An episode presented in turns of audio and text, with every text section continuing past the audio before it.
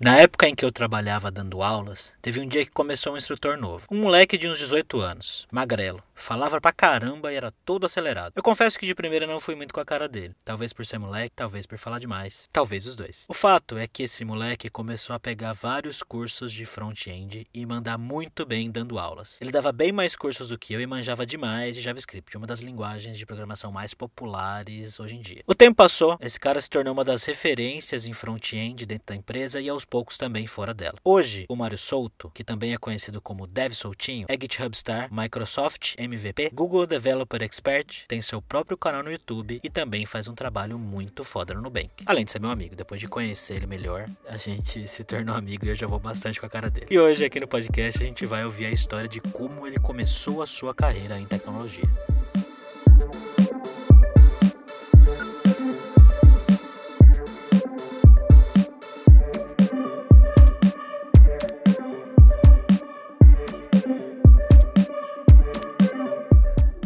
Olá, jovem! Eu sou o Gabs Ferreira e no episódio de hoje foi o JavaScript que me deu como a tecnologia transformou a vida de Mário Souto.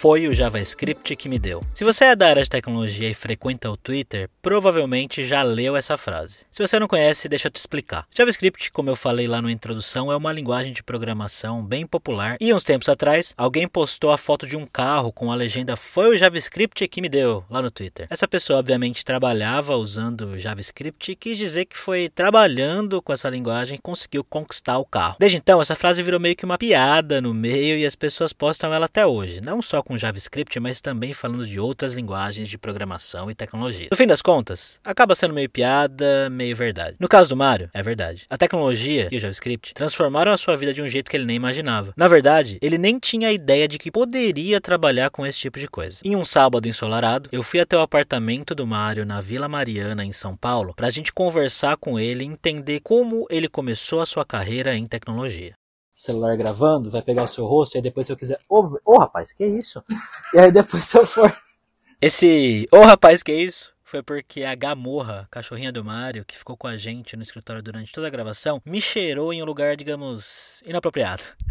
Depois desse momento entre eu e a cadelinha, o Mario começa a contar como iniciou a sua relação com tecnologia. Começou com a minha irmã, a Mônica, ela comprou um computador quando era mais novo. Era dela, assim. Então, tipo, era um espaço meio alienígena da casa, onde a gente tinha esse pedaço de tecnologia mais avançado. Que era meio bizarro, né? Tipo, ao passo que a gente tinha computador, a gente ainda tinha um VHS em casa. Uau. Então era o, o de fita. A galera sabe ter VHS hoje em dia. E se você usou o videocassete, não se esqueça de ajeitar essa postura aí na cadeira para não ficar com dor nas costas mais tarde. Beleza, eu tinha esse computador lá, aí às vezes eu deixava a gente usar e tal. Aí eu descobri que existia emulador de Game Boy. Uhum. Eu nunca tive um Game Boy. Eu sempre tinha, tipo, videogame da geração anterior. E era mó caro o Game Boy, né? Pô, caraca, Porra, assim. Só os Playboy tinha Game Boy. Hoje em dia eu só tenho conhecimento só, só os Playboy. Não, na minha infância, então. Minha infância foi o emulador no computador da minha irmã. Porque tinha essa também, né? Minha irmã não deixava a gente usar. Só que um dia eu vi a senha dela, e aí o computador não tinha acesso à internet, que era na época da internet de escada. Só que aí eu cheguei no meu vizinho e pedi pra ele fazer um CD pra mim com o emulador de Game Boy e os jogos de Game Boy que tinha na época. Ah, ele então... gravou pra você no CD. Exato. E aí toda vez eu deixava uma pasta oculta lá do computador, assim, que eu achava, eu minha irmã deve saber. E cara, foi o meu contato com Pokémon forte, assim. Eu cresci jogando Pokémon e meu inglês também teve muita função disso. Porque eu pegava o dicionário, que minha outra irmã tinha a Monique. Eu tenho três irmãos, né? A Mônica, a Monique e o Marcos. E aí o. Todos com M. Todos com M. Mônica, Monique, Marcos, Mário. Exatamente, quatro M's aí. Qual é a, a justificativa? É, eu não faço a menor ideia. Não. A minha mãe só, só aconteceu assim. Porque a minha tia também é Flávia, Flávio e Fábio. Hum, é uma coisa de família então. Ah, é um negócio hum. meio X. Entendi. Cada um escolheu uma letra e foi. Entendi. Aí que foi isso. Aí eu joguei bastante Pokémon, meu inglês eu disso. Quando eu tava aí, mais ou menos, isso foi quando eu tava, sei lá, na terceira, quarta série. E aí na quinta série, já tinha. Aí veio a internet banda larga, lá, 4 megas de internet. Uau! 4 megas de internet, cara.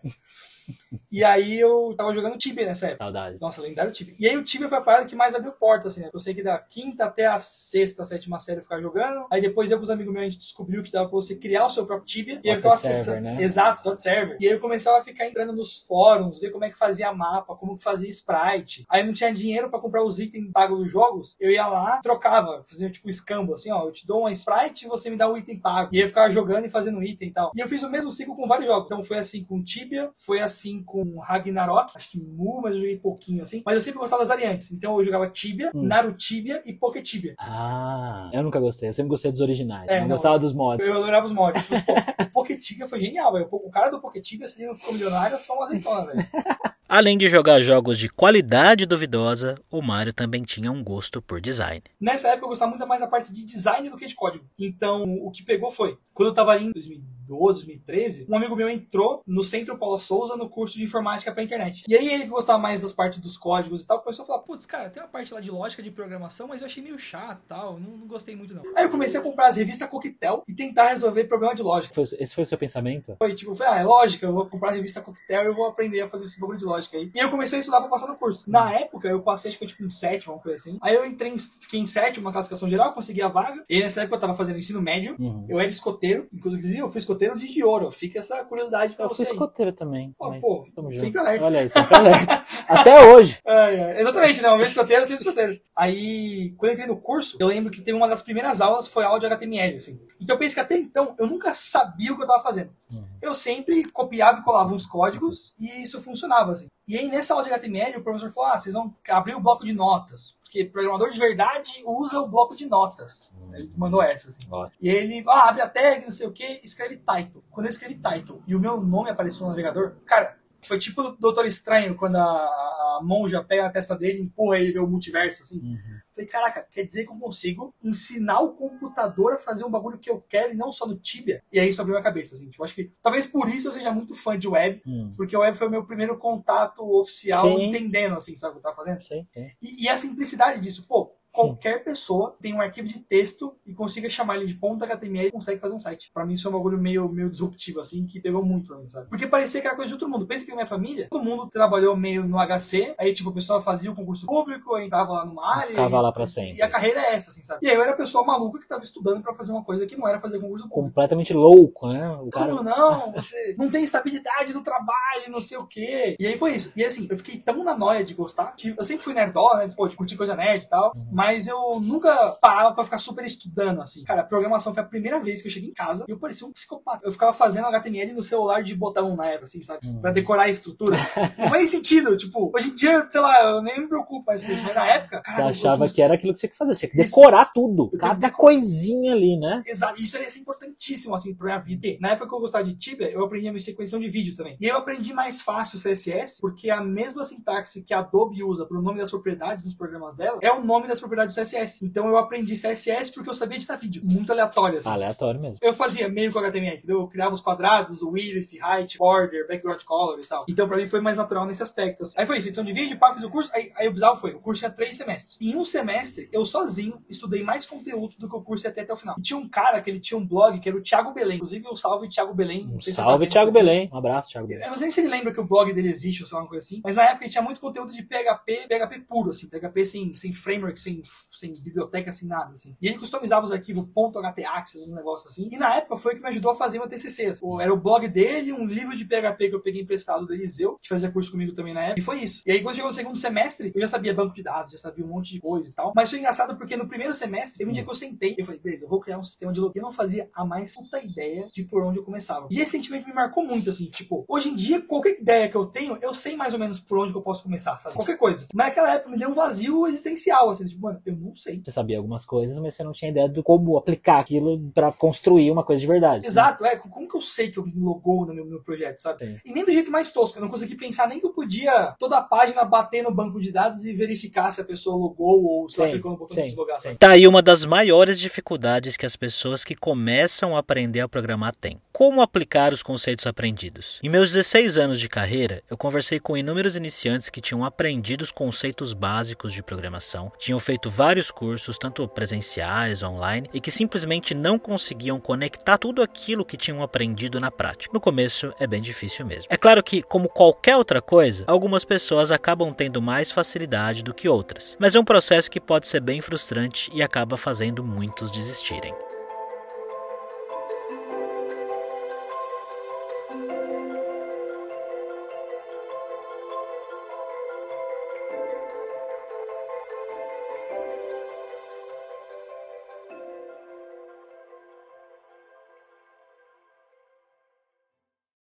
Antes da gente continuar, eu só queria dizer que se você desenvolve, tá aí no início da sua carreira e tá afim de fazer um projeto para tirar todas as suas dúvidas sobre os pilares da construção de softwares, o Mário tem um curso muito legal chamado Crude com Qualidade. Eu vou deixar o link aqui na descrição. E se você adquirir esse curso através do link que tá aí, uma pequena porcentagem desse dinheiro vai vir aqui para ajudar os custos do meu podcast. O Mário tem uma didática muito boa e eu sugiro que você vá pelo menos lá dar uma olhada. Agora, bora para a história. Apesar de não ter muita ideia do que estava fazendo, nem do que poderia fazer com as suas habilidades, o Mario iniciante teve a sorte de ter alguém do seu lado para ajudar e apontar o caminho. E aí, na época tinha um cara lá que era o Lucas. Aí o, esse Lucas me explicou essa parte mais geralzona, assim, mais base. E aí ele pareou, ele pareou comigo. Parear é um termo abrasileirado que vem de uma prática bastante comum entre pessoas que programam, o pair programming, que traduzindo literalmente para o português significa programação em par. E basicamente consiste em duas pessoas sentadas, uma do lado da outra, programando juntas. Pode ser online também, aí não é necessariamente uma do lado da outra. Uma escreve o código, a outra ajuda a pensar em como resolver o problema. Eu sei que pode parecer um pouco contraintuitivo, mas programação é uma tarefa que envolve muito raciocínio e pensar em dupla, especialmente quando a gente está tentando resolver problemas mais complexos, pode ser uma ótima solução para ser mais produtivo. E também ensinar e aprender com outras pessoas do seu time. A primeira vez que pariu foi, foi ele me ensinando assim. Ele falou: ah, você precisa usar a sessão do navegador. E até então eu não sabia que eu tinha que estudar essa parte. Hoje em dia eu sempre falo: a base de programação é você saber request, Entender response. como o navegador funciona. Pra mim eram arquivos. Porque pensa que eu vim do Tibia, né? Então, pra Sim. mim, no Tibia, tudo era um arquivo. Eu mexia no arquivo do config.lua, eu mudava a quantidade de XP do servidor. Então, pra mim, o arquivo HTML falava com o arquivo PHP, que falava com outro arquivo PHP, que rodava o JavaScript e voltava para HTML. Pra mim não existia protocolo, eram arquivos Sim. conversando entre si. E eu acho legal porque, tipo, quando eu dava aula e tal, parece que você já é um gênio, você sabe de tudo, né? E eu, cara, eu não entendia, eu achava que eram arquivos conversando, não fazia sentido arquivos conversarem entre si. E aí foi isso, assim, aí eu continuei o curso, o meu TCC, eu, eu brisei tanto que, na época, estudando assim e tal, que ele foi pra biblioteca. Então hoje você consegue ir na biblioteca do, aí. do Centro Paula Souza e tal, meu, do Tech Park Belém, pegar meu TCC lá. Com certeza o código deve estar horrível. Eu queria, inclusive, pegar esse código e fazer um review no meu canal. Pô, vai qualquer ser dia, assim. legal. Seria legal Seria isso. seria um conteúdo da hora de fazer. Sim, sim, sim. Revisei meu código da época de. Então eu comecei a programar, Ah, técnico, tá ligado? Ah, e, as- e aí a thumb é você assim. Aqui quando eu falo isso, eu tô colocando as duas mãos no rosto e fazendo uma expressão de alguém comicamente assustado. É bem comum em capas de YouTube, né? Estava horrível. A legenda, né? A legenda está tipo, que horror.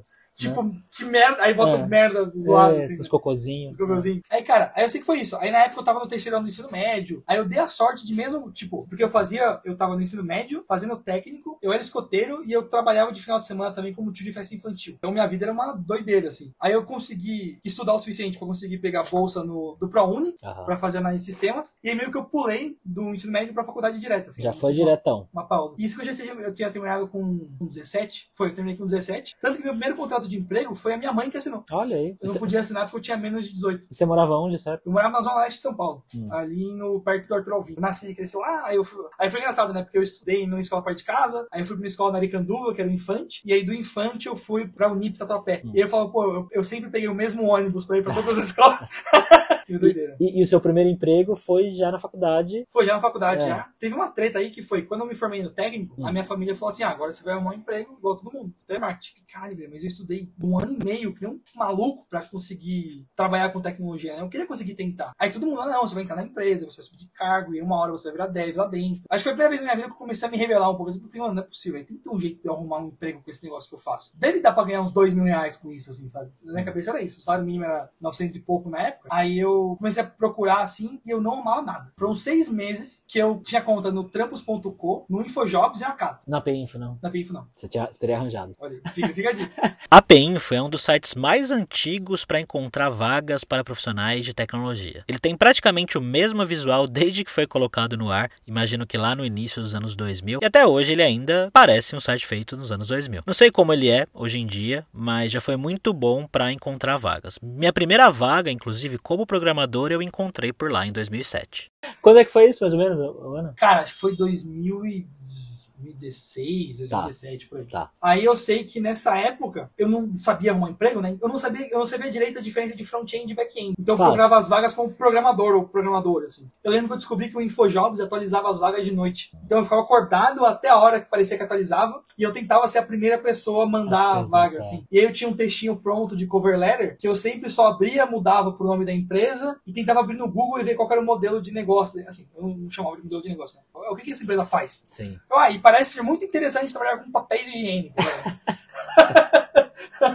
Bom, pelo menos você tava, pelo menos um pouquinho só tentando customizar a mensagem. Né? Isso, pelo é, menos um pouquinho. copiando é, e colando é, a mesma coisa. é. assim. E na época foi engraçado que eu participei de uma entrevista numa empresa que vendia farinha pro Habibs. E aí eu ia, eu ia tipo, puxar cabo de rede lá. Eu, eu não olhei a descrição da vaga, eu só queria emprego. E foi engraçado porque foi a, a única entrevista da minha vida que foi esse modelo tradicionalzão, do tipo, botaram eu e mais uma pessoa numa sala, e aí era tipo um duelo, e sei lá, quem tiver a cabeça até o final ganha vaga, sabe?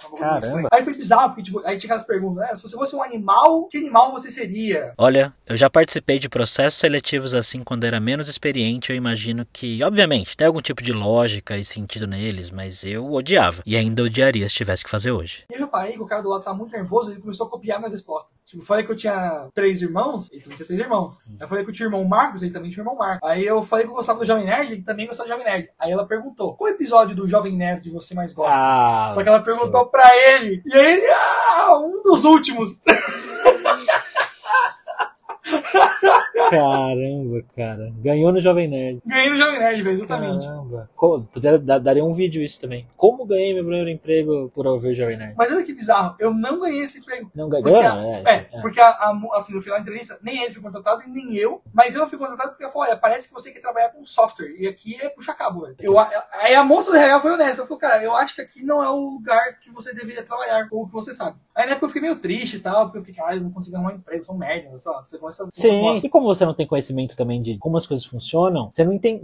Acho que não devia fazer sentido pra você Não. aquilo, né? Você queria trabalhar lá. E Porque na minha você... família era isso. Parecia que era assim: você pegava o seu currículo, aí você levava numa empresa, a empresa dava sua cara, olhava o seu currículo e via se te contratava ou não. assim. Meio que era isso, assim. E isso era perto de casa, então ia ser bom, enfim. Então, é N bônus que pra mim parecia fazer sentido, assim. Quando eu me mudei para São Paulo, lá em meados de 2007, eu também tinha uma visão parecida com a do Mário. Que eu iria encontrar uma empresa de tecnologia, deixar meu currículo lá para qualquer vaga que se encaixasse minimamente na área e se eles fossem com a minha cara, iam me contratar. Eu lembro que logo que eu mudei, tinha uma empresa de tecnologia perto de onde a minha esposa, que na época ainda era minha amiga, morava e fui lá tentar entregar currículo só porque era uma empresa de tecnologia. Só que eu nunca recebi uma resposta. Aí na faculdade eu conheci uma menina assim, o apelido dela na faculdade era Dani Bond.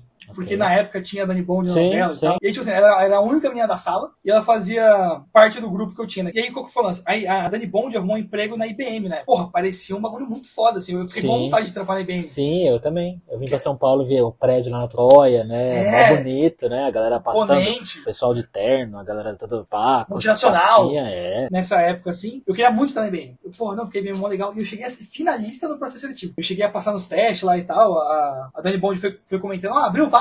Aí eu mandava os currículos e tal. Aí, cara, foi bizarro isso. Quando eu cheguei no final da IBM, uma agência de publicidade também aceitou meu currículo, que era a agência Pulso na época. E aí eu, eu tinha assim, né? Ou eu vou pra IBM, ou eu vou pra agência. Na IBM, talvez eu virasse dev. Eles iam rodar uma peneira lá. Sim, sim. esse time é um RPG, não sei, velho. Sim, não, eu tô ligado. Eles fazem, tem umas dinâmicas, né? De... É, aí você descobre o seu instinto interior, assim. e o aí seu, você segue um caminho, em teoria. É, seu patrono do Harry Potter, assim.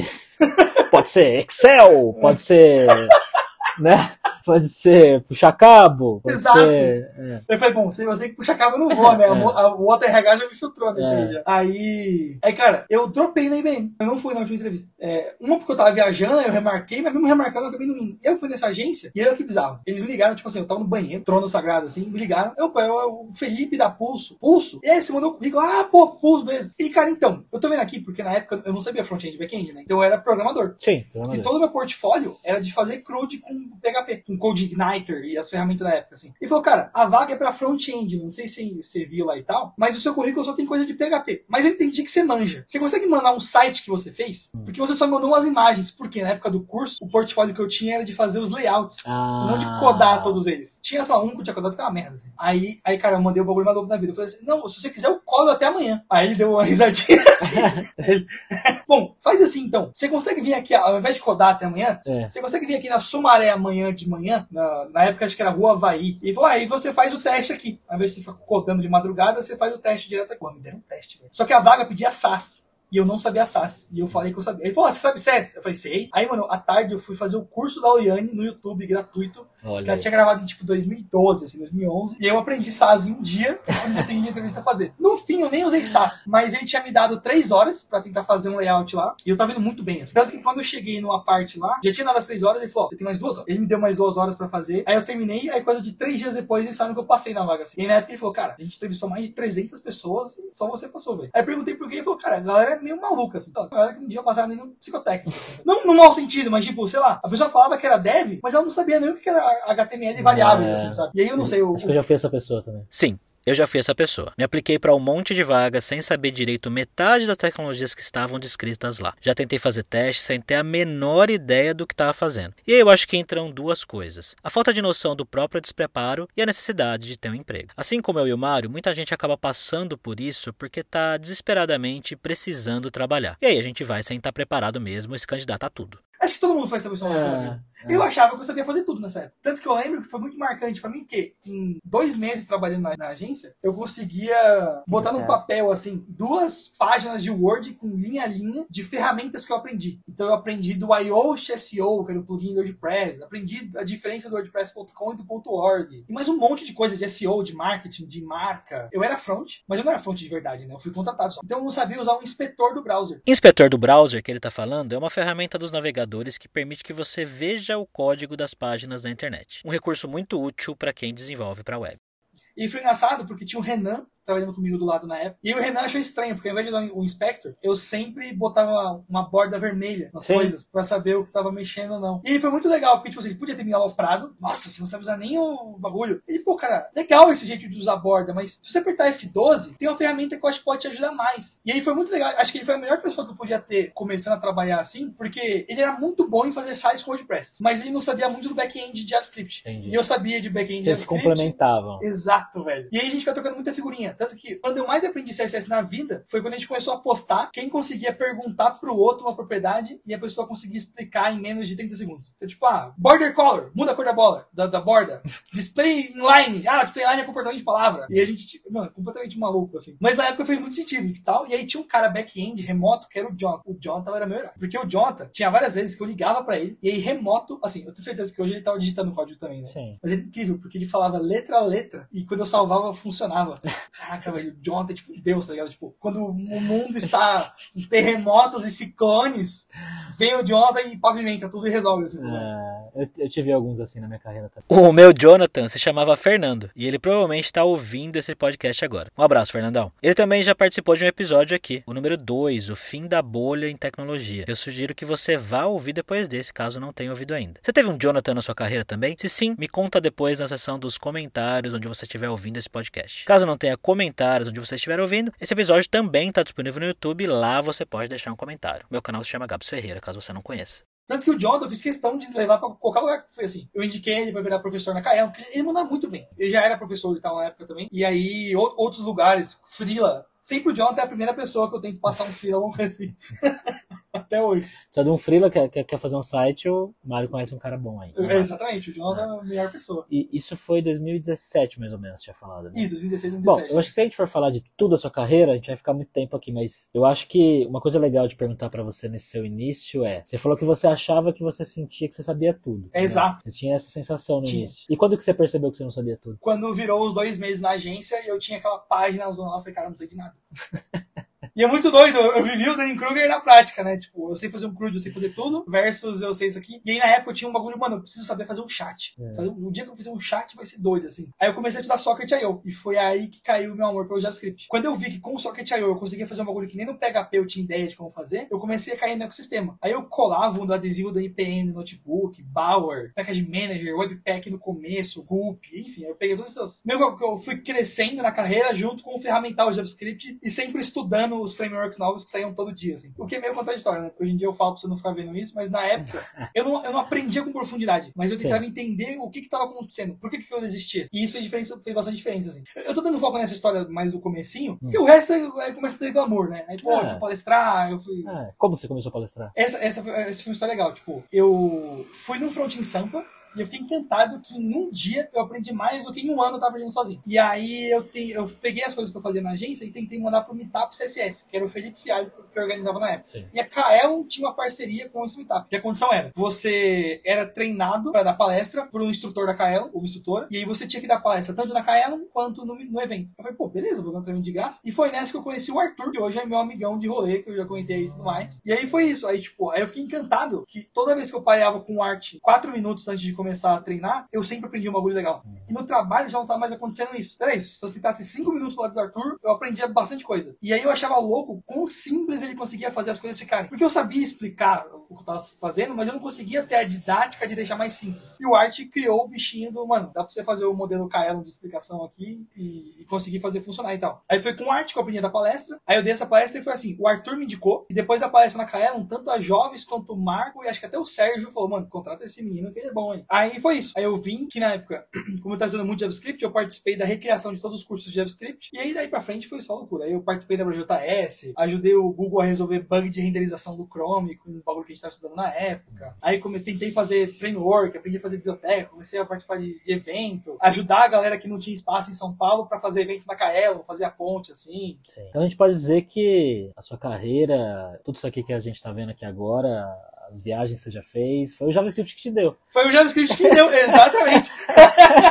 Da hora. E, e foi muito isso, assim, né? E assim, e se você olha pra trás, cara, quem tocaria a IBM pra ir pra uma agência, sabe? Sei lá. Ah, Quase seu- todo mundo que eu falo fala, mano, você foi maluco. É, seus pais devem ter falado isso. Seus velho. pais devem ter. Mas você foi rebelde. Foi, e assim, na época eu falei, é muito ser rebelde. Eu não sei, eu só. Eu, eu não sou muito, assim, esotérico, tipo, caralho, eu tinha uma luz, não sei o quê. Mas eu só falei, putz, parece que a agência vai ser mais legal. Hum. Eu só fui no que parecia ser mais legal, assim. E aí foi uma coisa, na Kaelon foi, parece que vai ser mais legal. Tanto que na época o meu chefe da agência ficou super ressentido, assim. Ele falou, tipo, ah, você vai dar aulas? Já me chamaram para dar aulas também, mas não sei o quê. Aí, como é que você vai ser programador se você só estiver dando aulas? É, porque como é que é que. eu- É, Você trabalha ou você dá aula? é, tem essa e tem aquela também do. É, quem, quem sabe faz, quem não sabe ensina. Exato. É, é, Mas quer saber uma virada muito doida? é. Quando eu entrei no Nubank, eu não entrei no Nubank porque eu mandei currículo. O Nubank me chamou. Por quê? Porque eu era especialista em JavaScript. Ha.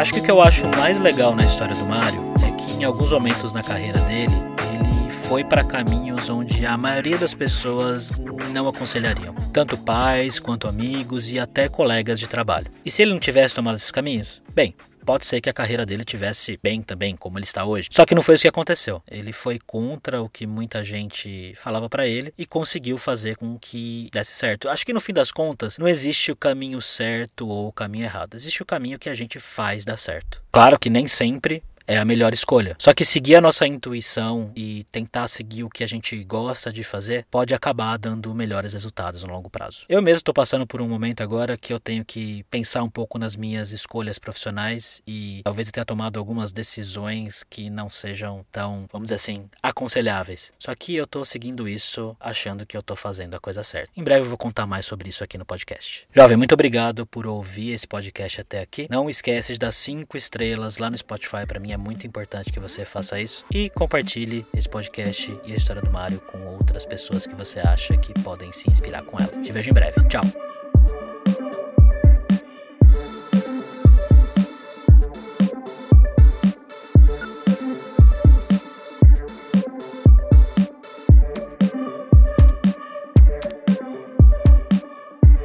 Podcast foi gravado, editado, produzido, roteirizado, tudo por mim, Gabs Ferreira. Nesse momento eu tô gravando essas partes aqui diretamente da Estônia, em um estúdio aqui. Na verdade não é nem um estúdio, é uma salinha aqui no escritório da empresa que eu trabalho. Mais uma vez, obrigado por ouvir.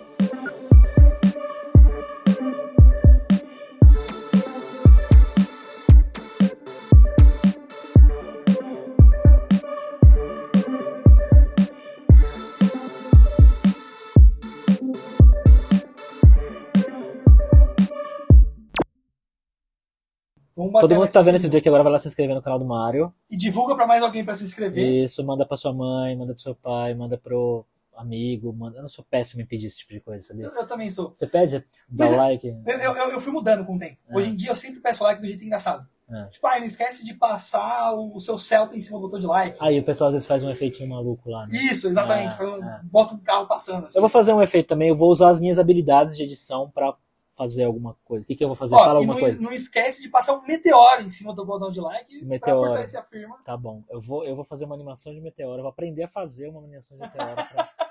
É, Bom, Mário, obrigado, cara. Foi legal Pô, conhecer a sua casa, obrigadão, conhecer o seu espaço aqui. Valeu mesmo.